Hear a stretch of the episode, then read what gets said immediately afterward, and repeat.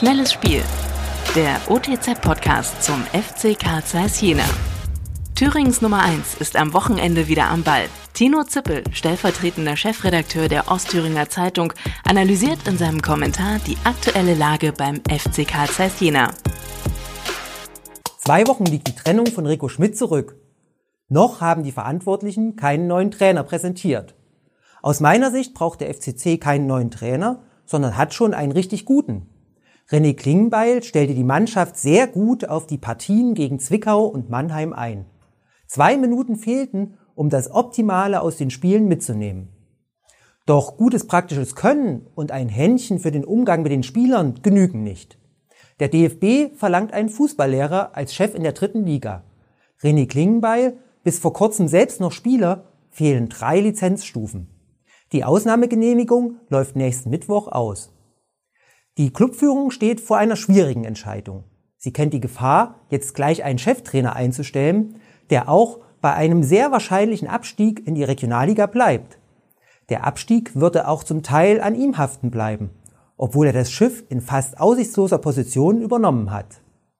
Aus meiner Sicht spricht daher vieles für ein Teamchefmodell. Der FCC stellt einen Fußballlehrer ein, aber Klingenbeil darf weiterhin mitbestimmen und die Mannschaft betreuen.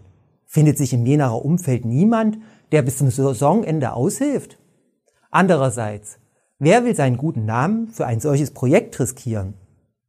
Der Vorteil einer externen Lösung liegt hingegen darin, dass der neue Trainer schon die Personalentscheidungen mit vorbereiten kann. Es gibt also Argumente für beide Varianten. Deshalb finde ich gut, dass die Entscheidung in Ruhe reift. Zunächst gilt es für René Klingenbeil und das Team, sich aufs nächste schwierige Spiel gegen den SV Meppen zu konzentrieren. Glücklicherweise kann die Partie auf schönstem Grün stattfinden. Geht es hingegen nach den Grünen, müsse der FCC schnellstmöglich den Rasen rausreißen und durch neuen Rollrasen ersetzen. Nur um einst geschlossene Verträge zu erfüllen. Die Grünen, sonst Vorreiter in Sachen Nachhaltigkeit, geben sich hier als bockige Bürokraten. Die Fußballer sollten sich vom Strohfeuer aus der Ratsfraktion nicht abhalten lassen. Der Rasen darf gegen den SV Meppen gern leiden, damit die Zuschauer jubeln können. Aber bitte nicht umgekehrt. Noch mehr spannende Fakten rund um den FC Karl Zeiss Jena gibt es täglich unter www.otz.de oder im aktuellen Fanmagazin Querpass.